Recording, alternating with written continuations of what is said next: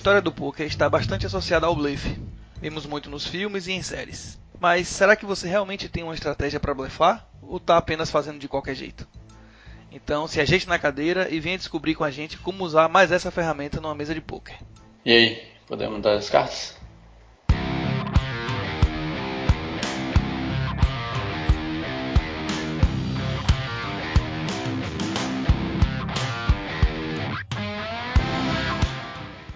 Fala galera, sejam bem-vindos ao 39 episódio do Hit Podcast. Eu sou Rafael Pimenta e estou aqui com Murilo Barreto. Fala, Murilão. E aí, Rafa, e aí galera, como é que vocês estão? Aproveitando essa quarentena pra grindar muito?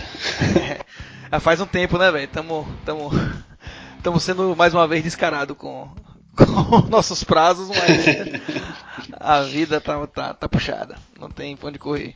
É, enfim, não vamos ficar nos comprometendo com datas. A gente vai gravando à medida que, que o tempo vai permitindo. Como é que tá o grande aí, Murilão? Tá na mesma, né, velho? Apanhando muitos dias. Esperando os dias de glória. Você tá forrando tudo no in, né, que eu sei. Forrando aqui, velho. É, Murilo tá forrando devagarzinho. Queria ter eu que nem você aí, só jogando PLO 5. É, eu. eu tô em processo de migração pro PLO5. Tem dois meses que eu só jogo PLO5. Acho que, que o Cash se adapta melhor à, à minha vida atual. Eu não, não tenho mais tempo para ficar jogando muito torneio, então tô me esforçando aí no, no PLO5. No mês de agosto foi muito bom. O mês de setembro tá muito ruim. a gente tá no início de setembro ainda, né? É, hoje, hoje, a gente tá gravando, hoje é dia 8, então Ainda tenho 22 dias para livrar o fogo. É, você ainda tem muitos dias aí pra, pra mudar essa, essa maré. É, eu tô, eu tô aprendendo, né, velho? Eu ainda tô estudando um bocado de coisa aí, ainda tô, ainda tô na, na curva de aprendizado. E ainda tem isso também, né? Doando um bocado, a variância tá tirando um bocado também. né? Quando, quando faz tudo certo, a variância vem e diz que não. Parece que os, parece que o 60-40 do, do PLO é menor do que o 60-40 do Roden, tá ligado? Parece que bate menos. É foda. Machuca mais também, né? É, exato. Mas enfim, tô nesse processo aí. Vamos ver o que, que dá essa brincadeira. Antes da gente, da gente entrar na, na pauta do episódio, interessante fazer uma menção também à WSOP Online que tá rolando, né? Vários brasileiros rolando aí, né, velho? Caralho. Não. Engraçado foi que quando, quando rolou o, a, o anúncio que ia ter online, eu fiz logo um comentário lá no. no acho que foi no, no Instagram da Card Player. E eu falei, eu falei assim, rapaz, mandou pro online, fudeu. Mandou pro online, a brasileirada vai é, tocar véio. o terror e, e os caras estão chegando. A gente sabe que pro brasileiro a maior dificuldade é ir pra lá, tá ligado? É, é muito caro, mano. É, muito, a gente muito chegou a conversar caro. sobre gravar um episódio sobre esse tema, não foi, Murilo? Então possivelmente gravemos em breve. Mas aí entrou esse na, na pauta aí. Acho que ele é mais. A gente tava devendo esse tema, na verdade, né? Sobre, sobre o bluff. Eu acho que é um tema muito importante pro, pro poker. E a gente não tinha gravado ainda, e quando a gente identificou essa, essa, essa lacuna, vamos botar na frente. Ali na frente a gente, a gente grava um outro tema sobre essa, essa questão do, do live do online para Brazucada aí, que é, uma, é um negócio que chama atenção, inclusive. Então é isso, boa sorte para Brazucada aí, já temos meio mundo de bracelete. Tô aqui no, com o site da, da, da WSOP aberto, olhando os resultados além dos braceletes, né? Muita, muito, muita reta, muita galera chegando, muito, muita gente. Sim, muita mesa final, muita mesa final. Teve mesa final com dois brasileiros, tá ligado? Rolou umas ondas bem legais, assim. Tipo, é aquela coisa, minha, a gente sabe que, como eu falei, né? A maior dificuldade é ir pra lá. Então, velho, abrindo espaço na internet pra isso. É, e online fica mais barato, né, velho? Os caras, a galera consegue dar um volume Não, maior. Exatamente, você tá dentro de casa também, né? Não precisa pegar avião, não precisa se, se hospedar em, em, hotel, sacou? Não precisa dar aqueles bainhos gigantescos. Pois é, Yuri já puxou bracelete, Léo Matos, baianão aí, também já puxou. Uma galera puxando um bracelete aí. Sucesso, show de bola. Show de bola. Deixar terminar pra gente dar uma geral, mas um overview melhor. Vamos direto pro nosso tema, vamos falar de Blaze, que é o que interessa. Então, galera, entrando no assunto aqui, a gente já falou de, de, de vários temas relacionados a, ao poker. Né? A gente já mencionou aqui em outros episódios que o poker é como se fosse uma, uma universidade, né? em que você, você tem que estudar várias matérias, várias disciplinas, né, ficar expert em várias disciplinas para se tornar um grande jogador, digamos assim. E o blefe nada mais é do que uma dessas disciplinas. Na verdade, ele é muito, ele é muito mencionado quando, quando o pessoal está dando coach e quando está dando, ensinando temas sobre o, sobre o poker. Ele é, ele é muito mencionado, é, inserido em outros assuntos. É difícil você encontrar algum, algum coach ou algo do tipo que fale única e exclusivamente de blefe como um tópico, que é o que a gente está tentando fazer aqui hoje. O blefe, ele é muito relativo, né? Tipo assim, você vai ter vários spots muito específicos às vezes. Ele é muito difuso, é, ele é muito difuso, ele é muito espalhado entre vários spots. Então, de fato, é difícil você falar, você botar o bluff numa caixinha para falar só dele. A gente pensou numa estratégia aqui para poder falar sobre ele de uma maneira mais, mais genérica, em que você consegue aplicar determinados princípios é, em vários spots. Né? Se você fixar esses princípios, você consegue identificar, mesmo sem estudar é, um spot específico, se você tiver o conceito firmado na cabeça, você vai perceber naturalmente que aquele spot é um spot interessante para você aplicar um bluff ou não. Então é isso que a gente está tentando fazer aqui. É, por exemplo, uma das coisas que normalmente o coach fala quando você tem uma coach, né? Que é, tipo, no flop a gente acerta 33% das vezes. Então, e, e às vezes você nem tem uma mão tão forte para continuar. Então, o que, que, a gente, o que, que se percebe é que você não pode jogar só quando você acerta. Tipo, você não pode apostar só quando você acerta. Você tem que blefar. Você, você vai aproveitar esse espaço, esse momento, para blefar. Né? Esse é um spot específico de CBET no flop, por exemplo. Né?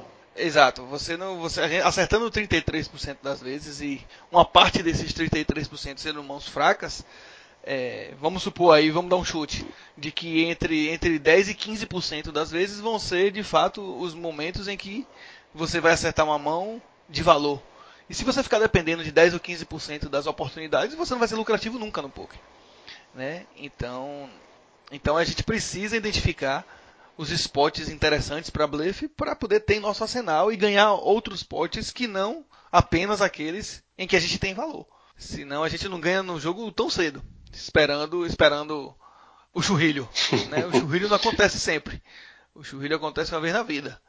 Né? E a gente tem que aproveitar outras oportunidades. Então o blefe ele é uma ferramenta importantíssima para ajudar você a equilibrar essa balança, né? para que a gente ganhe potes tanto com valor como sem valor nas mãos. O blefe ele não é uma jogada realizada de qualquer forma. Existe uma ciência por trás do blefe. Né? E é isso que a boa parte dos jogadores não percebe. É, boa parte do que você, do que a gente sabe hoje, eu acredito, né? Do que eu sei na real, eu não sei dizer de você, mas foi muito do que eu aprendi na prática, sabe? Que como a gente falou, ah, tem esportes específicos e tal.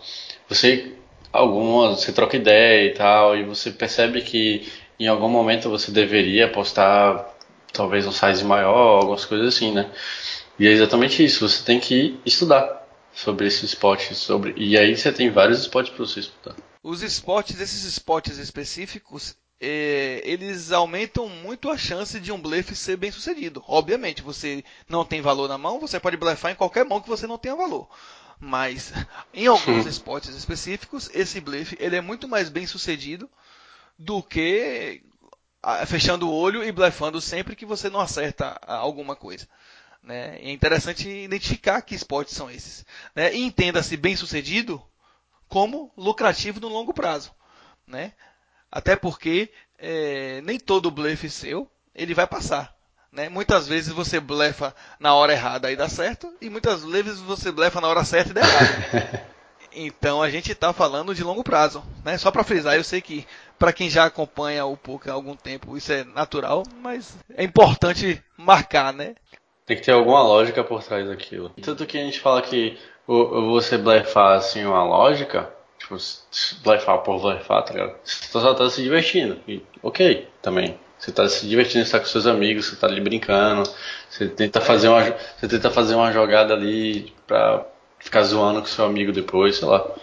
Mas a gente entende que isso não tem uma lógica por trás. Né? Ah, quer dizer, a, a única lógica é diversão e zoar com os outros. Tá é, saiba que se, é, é, ok fazer isso, né? O poker também tem que ser um, um, uma atividade de diversão. Claro que a gente aqui fala, é, a gente fala focando em, em ter lucratividade no jogo. Sim, sim. Né? Mas obviamente que o poker ele tem que ser um momento em que a galera se divirta, que a galera, enfim, é, seja um, um evento legal para fazer durante a noite e tal. Então, ok, se num determinado momento você quer dar um blefe loucão. Mas é, saiba que no longo prazo isso não é lucrativo e você vai perder dinheiro fazendo isso. Uhum. Né? Você vai perder dinheiro fazendo de qualquer jeito. Né? Existe um raciocínio por trás dos blefs. Né? Tem uma lógica associada a ele. É, tem, tem algumas coisas tipo é, que, que a gente vê, inclusive em filme, série, essas paradas assim, que é aquela onda de blefe baseada em tel. Em alguns momentos eles são realmente válidos, mas é muito relativo, então é, é interessante você saber algumas coisas, mas ter um pouco mais de cuidado com eles, né? A gente procura, procura desde o início aqui, a gente sempre procura algo, as explicações matemáticas para a coisa, né? Porque tudo que não é matemático, ele é subjetivo, né?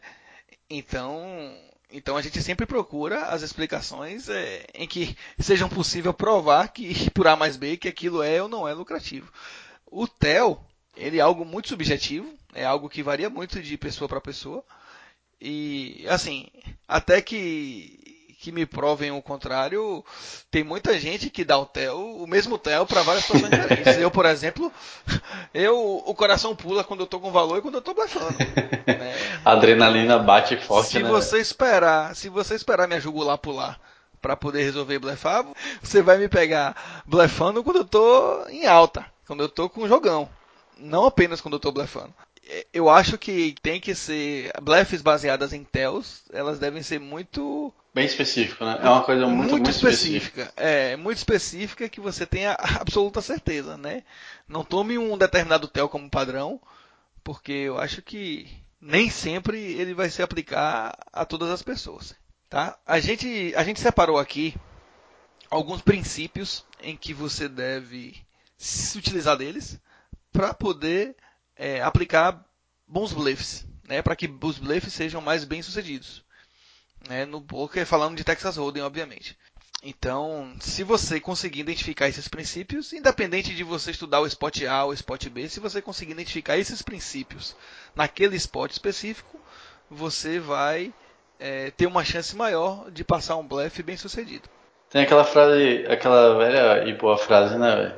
Um bom blefe tem que ter uma história muito bem contada, né? É, não se aplica a um bife de, de qualquer jeito. Você tem que contar uma historinha muito bonitinha para poder o, o, o, parceiro acreditar que você está blefando. E aí é aquela coisa, como é que você vai contar uma história se você não entende nada, tá ligado? Tipo, é meio complicado. Então você tem que ter um, uma base boa também de poker para você querer blefar, sabe? Né? Como a gente falou, você tem que ter estudo, você tem que ter vários outros conhecimentos. Por isso que como o Rafa falou, por isso que quando você toma um coach, o Blaze ele tá, ele tá sempre em algum, em vários pedaços espalhados assim pelo coach. Ele não vai ter uma coisa única para te falar sobre aquilo, né? Ele coloca é. vários lugares, várias formas de apresentar isso. É, quando o instrutor, quando o instrutor diz lá, você tem que aqui nesse spot você tem que blefar é, 8, betar 80% das vezes. Você não vai ter 80% das vezes de valor você vai ter ali é, 30% de valor e 50% de blefe. Então ele está indiretamente lhe dizendo que você vai ter que blefar 50% das vezes, ou pelo menos semi-blefar né? É, 50% das vezes. É. Então você tem que contar a história direitinho, porque primeiro que o blefe nem sempre passa só no flop, né? Ou pré-flop, então muitas vezes você vai precisar de outras streets para poder contar a sua história e você tem que identificar quando aquelas streets lhe permitem continuar contando a história ou quando você tem que parar de contar a história, digamos assim, né? Desligar a mão, né? É, e desligar e desistir de, de aplicar, de passar o blefe, né? Então, a cada momento em que o, a jogada vai se desenvolvendo, você vai identificando e percebendo se você deve continuar ou não contando a história. A gente vai listar aqui alguns princípios, como eu falei, e quanto mais desses princípios você encontrar em um determinado spot, mais chances vai existir de você passar um bom blefe, tá? Vamos começar primeiro com um princípio aqui que chama-se vantagem de range, né? O que é vantagem de range? Quando você tem dois jogadores envolvidos numa mão, um jogador possui um determinado range de mãos e outro jogador possui outro determinado range de mãos. Dependendo do board que, que é, do flop que, que apareça, né, ou do board, falando de, de várias streets, determinado jogador vai ter maior ou menor vantagem de range. O que, que isso quer dizer? Quer dizer que aquele board vai conectar melhor com a mão de um ou de outro jogador. Então você tem que perceber quem é que tem vantagem de range em determinado, em determinado spot e perceber se você pode ou não se aproveitar daquela vantagem de range. Quem é o agressor tem a tendência de ter as cartas mais fortes do que quem é quem está apenas defendendo. Afinal de contas, se o cara só se defendeu, ele não tinha força suficiente em tese para poder aumentar a mão, enfim, né? jogar de maneira mais agressiva. É, isso leva a, a crer que boards mais altos favorecem a quem está agredindo e boards mais baixos favorecem a quem está defendendo. Né? Então é baseado nessa, né, nessas ideias que determinado jogador tem ou não tem vantagem de range. E você sabendo disso, você pode se aproveitar de é, alguns esportes. Eu listei um exemplo aqui. Alguém em, em late position abre com um 10 e 9 da vida, né? Off. Ou suta, tanto faz, mas vou botar off aqui. O Big Blind defende. Então, em tese, o quem abriu, quem agrediu, é, tem mãos mais fortes do que quem quem está defendendo. Aí o board vem, valete 3 e 5. Você tem 10 e 9. O cara, o bebê checa, você tá no, você é o agressor, você dá uma cebete, o cara paga. Aí o turn vem uma dama. Para quem essa dama está favorecendo? Em tese, essa dama está favorecendo quem está agredindo. É muito mais, é, a chance é muito maior de que o agressor tenha essa dama do que quem está defendendo do Big Blind. Afinal, o range do Big Blind é um range muito amplo. Então, sabendo disso, o Big Blind acaba checando e você acaba dando a segundo, o segundo tiro. Você não tem nada, você só tem agora um draw. Você tem um 10 e 9 e a mesa tem um valete dama 3 e 5. Né? Então, bateu o rei você segue, bateu o, o, o 8 você segue. Você dá outra, outro barril e o cara continua pagando. Aí o river vem um ice. De quem é esse ice? Esse ice ele tem a tendência de favorecer mais o range do agressor. Mais uma vez. Então, é nesse spot específico que eu estou mencionando aqui, é interessante você dar os três barris blefando.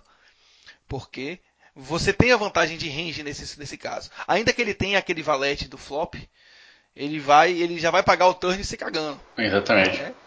E quando ele vê o Ais, ele praticamente desligou a mão, se ele não tiver dois pares ou algo do tipo, né? E raramente ele vai ter. É, além disso, você já consegue fazer ele foldar no máximo no turn, a não ser que o cara seja muito desconfiado, alguns pazinhos que estão lhe ganhando, né?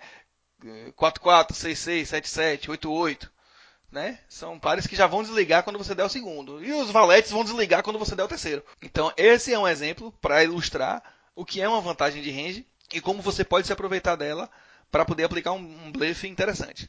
Aproveitando esse próprio flop que você falou agora, que é tipo valete 3 e 5, que a gente vê como um board bem seco, né?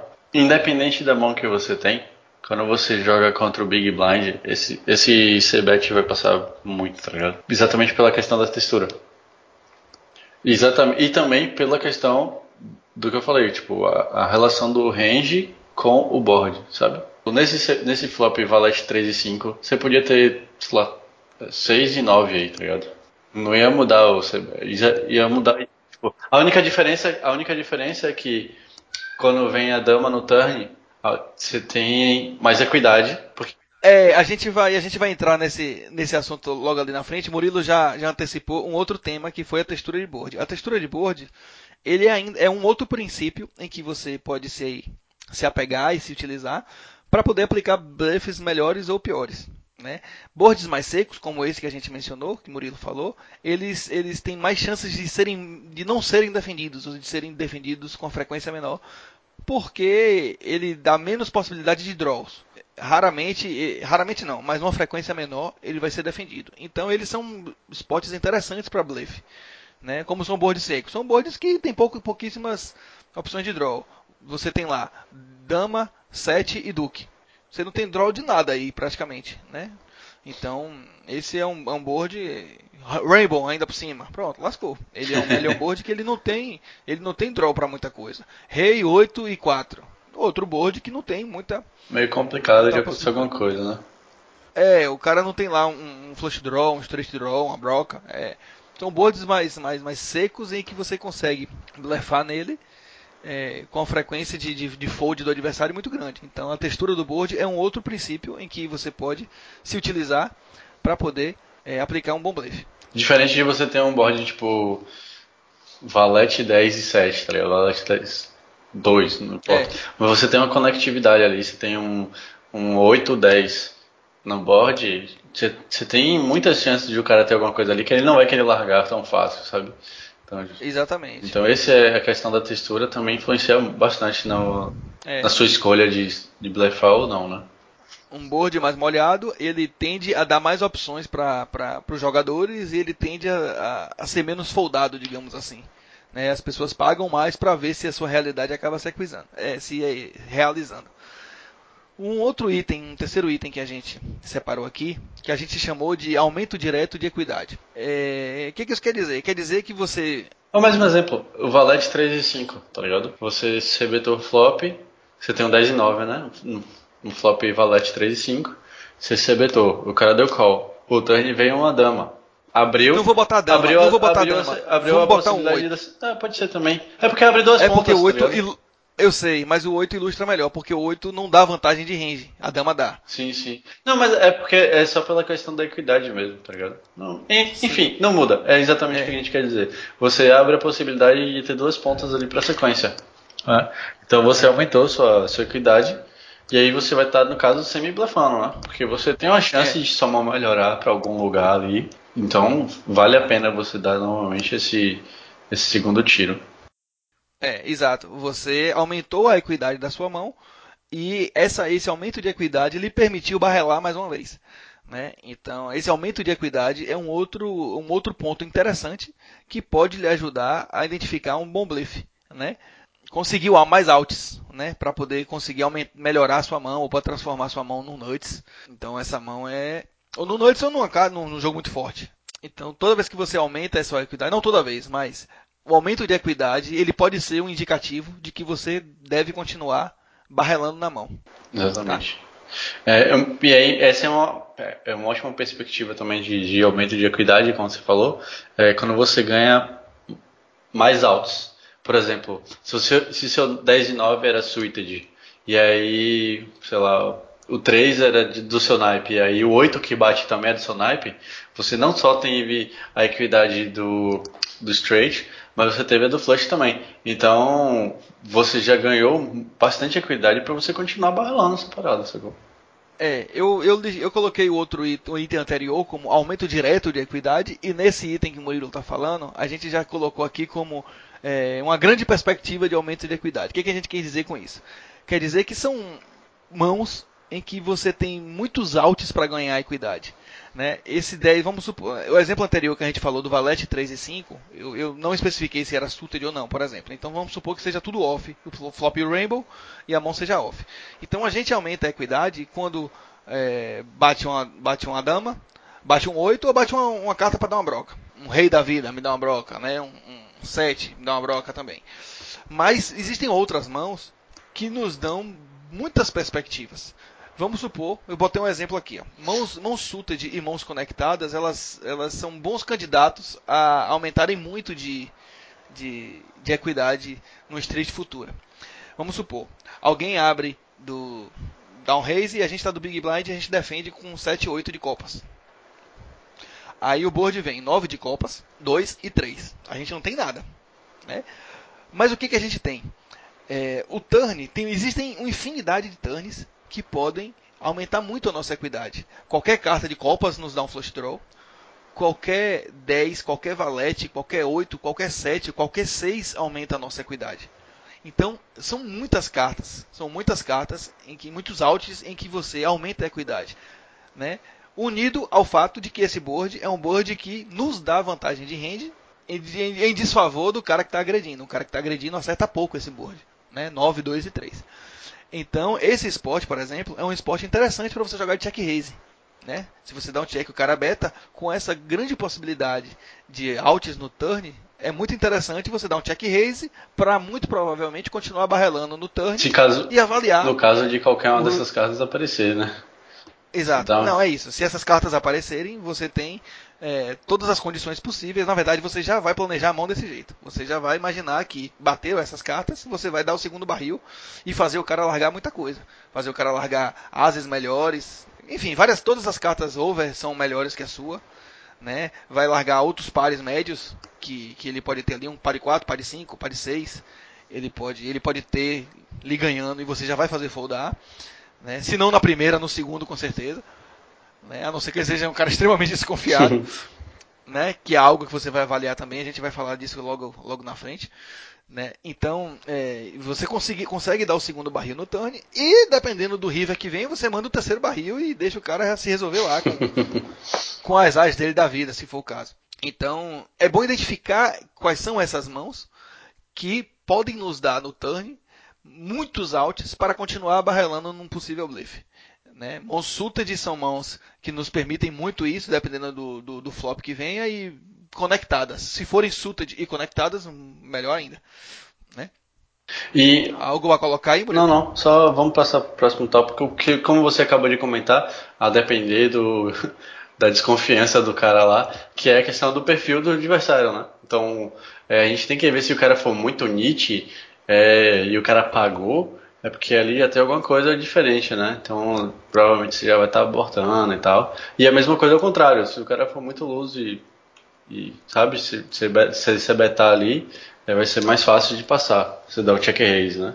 É, mas não confundir o, o Nietzsche e o Luzi como bom jogador e jogador ruim. Não, não, não. Né? Existem jogadores, jogadores Luzi que são muito pagadores e eles vão lhe pagar ali com o terceiro par até a vida toda, porque eles vão lhe desconfiar. É, mas é isso, mas no que eu tava falando é de, tipo, o cara se betar sem ter acertado nada, você vai dar o check raise e ele provavelmente vai foldar, tá ligado? Porque o cara sendo muito, muito lose, ele não vai ter acertado muito fácil o board.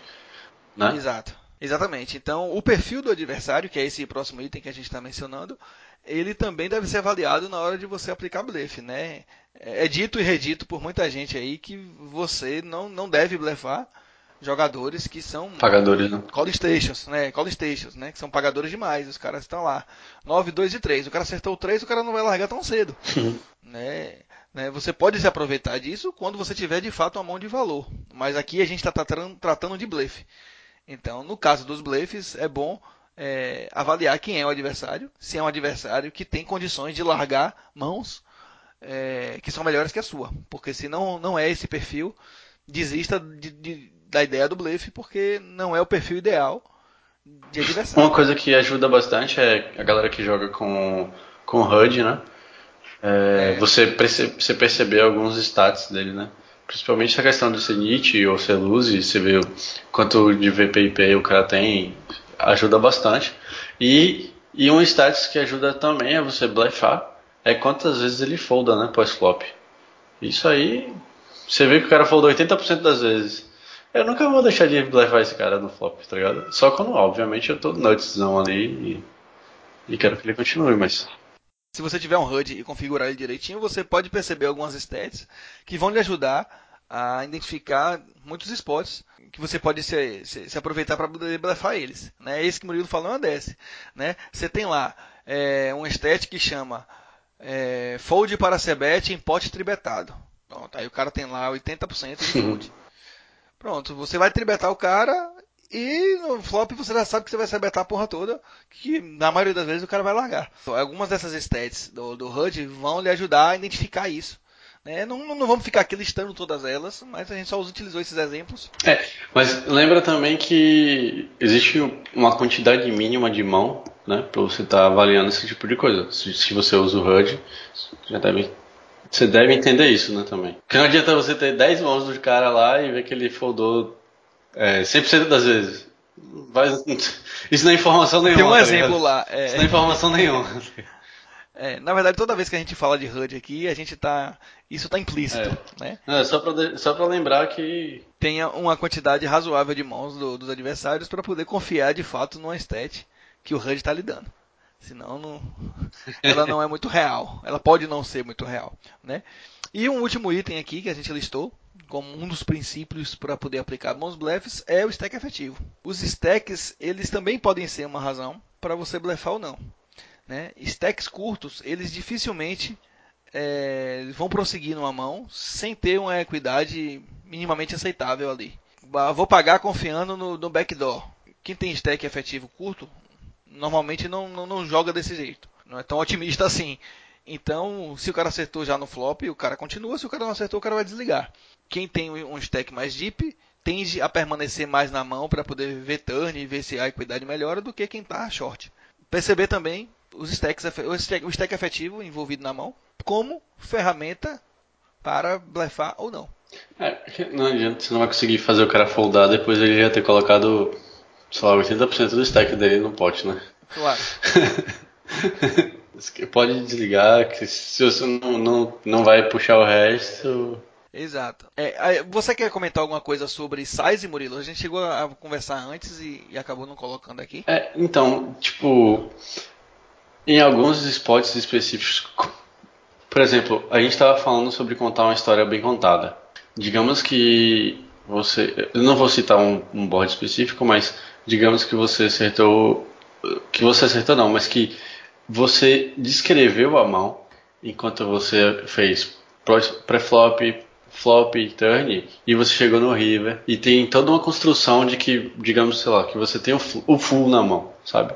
Ou que você acertou o flush. O que seria a questão do size? É você dizer para aquele cara, ó, oh, eu tenho o flush, sabe? Como é que você vai dizer isso? É com size, então é exatamente isso. Tipo, se você vai betar, se você é um cara que beta baixo quando acerta, você beta baixo para blefar também. É, é importantíssimo. É, na verdade, isso não é um princípio, não é um mas princípio, é é, que você é, tem que estar atento ah, na hora que você for contar a sua historinha. Né? Você tem que utilizar, utilizar sites que, que é, sejam compatíveis com a história que você está contando. Se você quer, chega num river que você vai ter o full house lá, quando você tiver o full house, você não vai betar pote.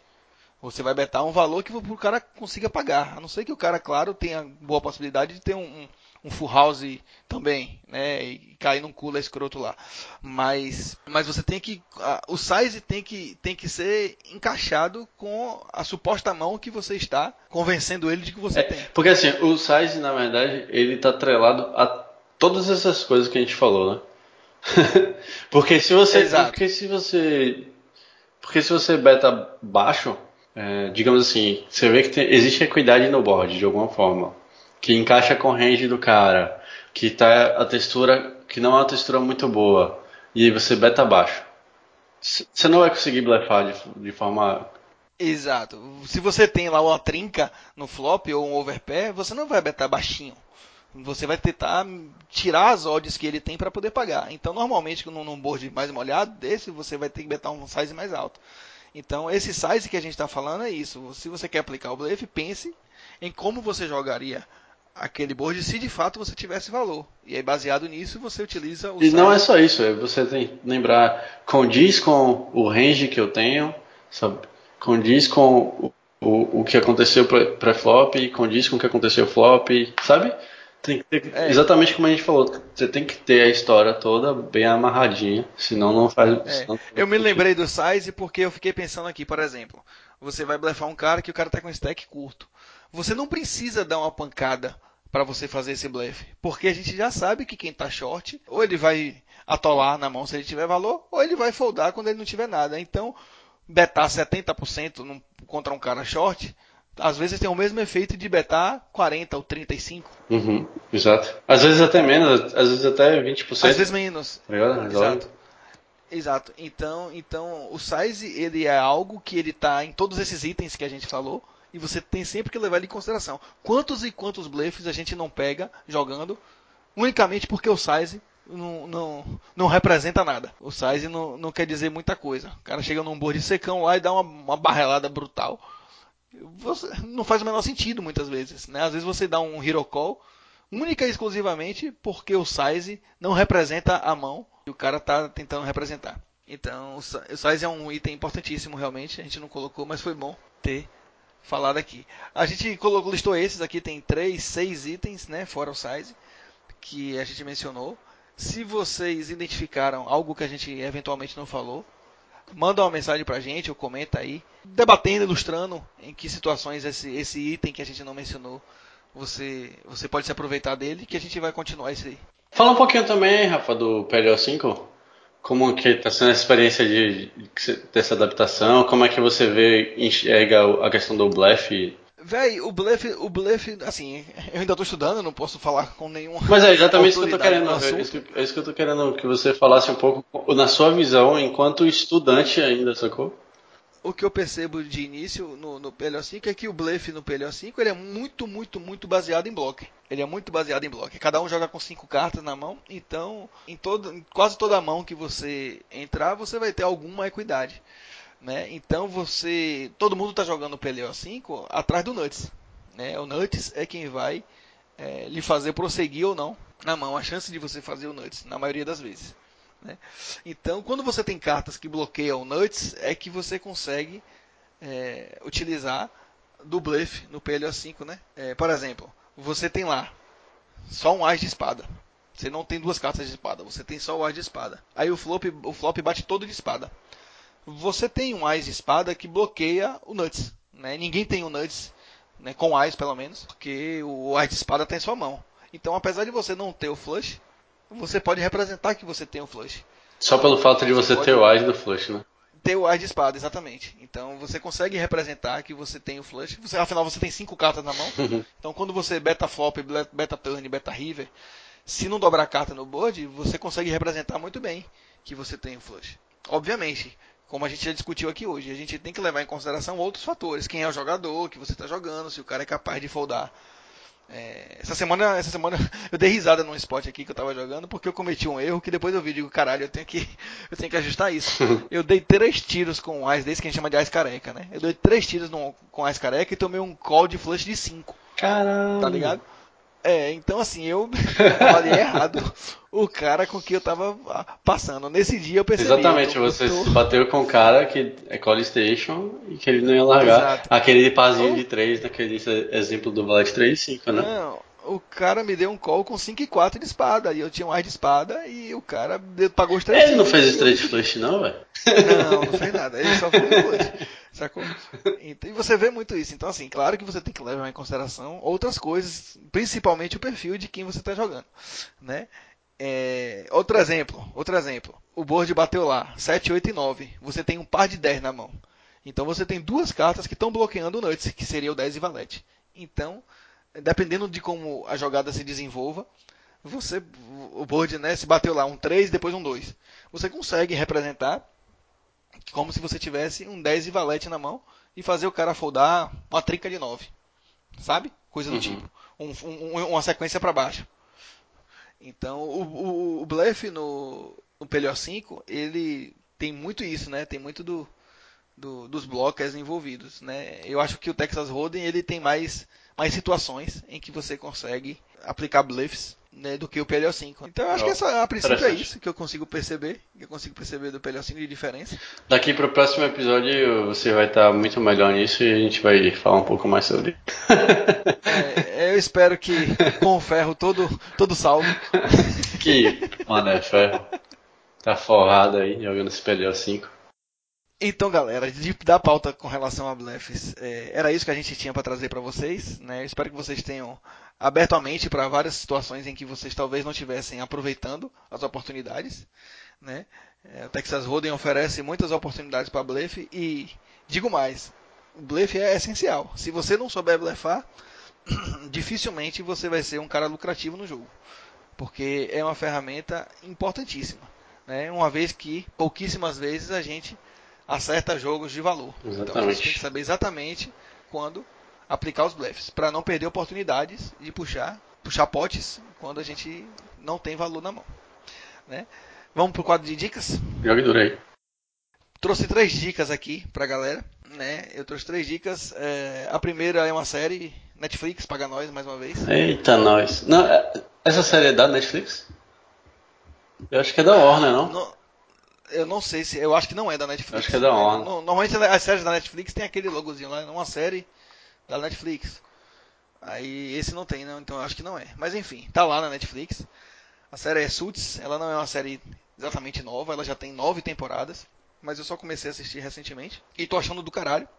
Inclusive, tem diversos episódios em que os caras jogam poker.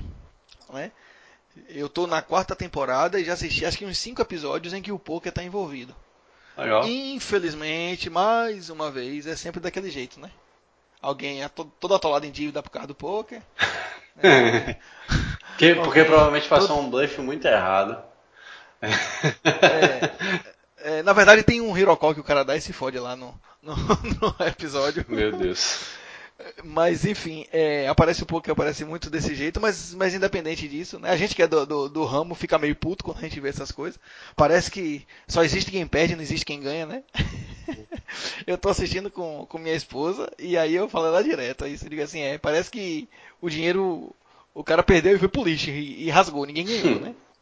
Pois é. Mas enfim. Só perde. É... Porque as pessoas só perdem, não vai pra ninguém, não. É, não vai Rapidinho. Não. É, é pra banca. Ela, ela foi produzida pela USA Network. Ah, show de bola. Enfim, eu recomendo muito, é uma série muito, é muito inteligente, muito inteligente e muito engraçada também, né? É muito engraçada a série, tem personagens bem engraçados e vale a pena. Fala sobre, sobre um, um escritório picudo de advocacia lá de Nova York e só lida com grandes empresas e, e, e grandes figurões, né? Promotores e procuradores dos Estados Unidos. Enfim, é, eu acho que vale muito a pena, fica a minha dica. A minha segunda dica é uma dica de um livro recente que, que foi publicado, acho que semana passada, ainda não tive a oportunidade de ler ele, mas eu vou indicar porque eu acompanho a pessoa que, que escreveu. Vou pegar o nome dele aqui, é Rafael Mechará. vou pegar o nome dele aqui e já digo. Né? Ele, ele, é, ele, ele é um cara que ele escrevia pro, pro, pro site Testosterona. Não sei se você já, já teve a oportunidade de acessar. Né? Que fala sobre temas do, do mundo masculino. E ele escrevia lá atrás sobre, sobre o poker. E aí ele já tem um tempo que ele não está lá, mas ele continuou jogando, né? Eu acompanho e tal, a gente discute algumas coisas. O arroba dele no Twitter é Just Play. E aí ele lançou um livro, Pequenas Lições sobre o Poker. Hum, eu não li, mas eu tenho certeza que ela, que ela, ela é uma obra interessante, pra, principalmente para quem deve estar começando, né? Ela está na Amazon, o livro está na Amazon, eu vou deixar o link aqui na, nas notas desse episódio, para quem quiser é, comprar aí. É, fica a minha, minha, minha recomendação do livro. Porque eu conheço o autor e o cara é safo, então o livro deve ser safo também. em breve lerei. em breve lerei para poder aprimorar os conhecimentos também. E a gente sabe que a galera, a última dica, a gente sabe que a galera do poker é uma galera que gosta de, de aposta, né, em geral. E muita gente, como eu, também gosta de aposta esportiva. Então eu vou indicar o perfil de um, de um parceiro também que eu acompanho já há algum tempo, que é o Daniel Leite. E ele tem um perfil no Twitter que chama Guia das Apostas. É, além do perfil no Twitter, ele tem também um canal no Telegram em que ele solta é, algumas dicas de, de bets, né? Tem várias bets que, ele, que diariamente que ele analisa lá e vai soltando para a galera. E posso dizer com conhecimento de causa que a maioria é green. A maioria bate certo. né? Tá forrado, ele, posta né? lá os ele posta lá os resultados e tal, e quanto ganhou no mês, quanto perdeu, quantas unidades. Vale muito a pena quem gosta de aposta esportiva aí para sair do escuro. Quiser boas dicas de bet aí, guia das apostas no Twitter e no Telegram. Não entendo nada disso. Com certeza disso. que vocês também vou, também vou deixar os links, o link para o Twitter e para o canal dele no Telegram nas notas desse episódio. Fica aí minhas recomendações. Murilão, sua vez. Eu trouxe duas recomendações hoje. É, um é um documentáriozinho que tem no, no YouTube, que é O Silêncio dos Homens. Murilo me indicou esse documentário algumas foi no, foi no dia do homem que eu te mandei isso, mano. No dia do homem? é, foi, eu lembro porque eu mandei isso para vários amigos meus. É, é, me perdoe não honrar com a, com a, com a classe, mas quando é o dia do homem, velho? Não faço a mínima ideia. É, eu não lembro. A data específica eu não lembro, não, velho. Enfim, o documentário é foda. O documentário, o documentário é, bem, é, bem, é bem legal, assim, mostra vários pontos, tipo.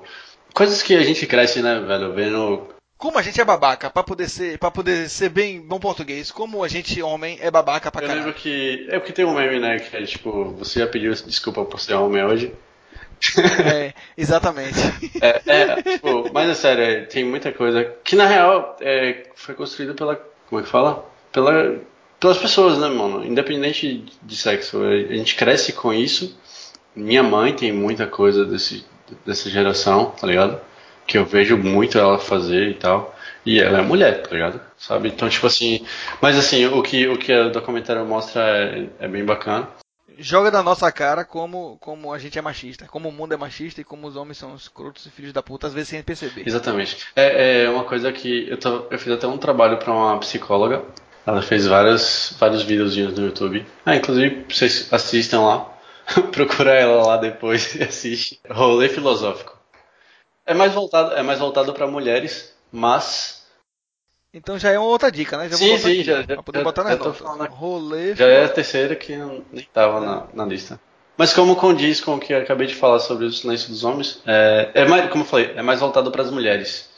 Mas é, é, bem bacana os homens verem também. Que como, como eu participei do, da edição do, de todos os vídeos, eu tive que assistir todos. Uhum. São 10 videozinhos, 10 minutos máximo cada um. Então é bem tranquilo de assistir. Assiste um por dia e tá, tá suave. E o, e último? o último é Explicando, que é da Paga Nós Netflix. É um, é um documentário. É um documentário. Tem dois, dois tipos de documentários desse, dessa série explicando, que é o explicando mesmo e tem o explicando a mente. Na verdade, eu, acho que tem uma terceira, mas eu não lembro o nome. Enfim, o explicando espe especificamente, ele que é o que eu tô assistindo, eu ainda não cheguei no segundo. Ele cada episódio ele fala sobre algo específico. Por exemplo, ele fala sobre a água e aí como está o mundo em relação à água.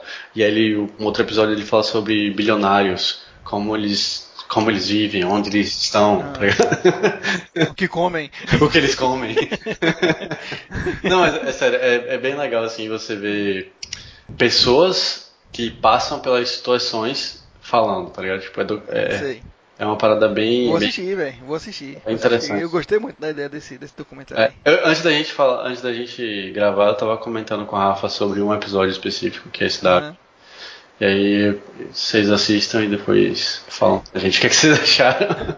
Massa demais. Então, pra gente se encaminhar pro final, sigam a gente em todas as redes sociais. A gente está no Facebook, Twitter, Instagram, YouTube. Em todas elas nós somos Hit Podcast, menos no, no Instagram que a gente é Hit Underline Podcast. E se você gostou desse episódio, se você gosta do Hit, a melhor maneira que você tem de ajudar a gente é compartilhando esse episódio. Então dê uma pausa agora aí e compartilhe esse episódio nos seus grupos de WhatsApp, né, nas redes sociais aí, nos stories do, do Instagram, do Facebook, para poder ajudar a divulgar e marque a gente. Marque a gente que a gente reposta lá a sua postagem. E se você está ouvindo a gente pelos podcasts da vida, lembra de dar aquele joinha ou as estrelinhas, né? É, exatamente. Valeu, galera. Muito obrigado pela audiência mais uma vez e nos encontramos no episódio 40. Valeu, galera. Até a próxima. Até mais.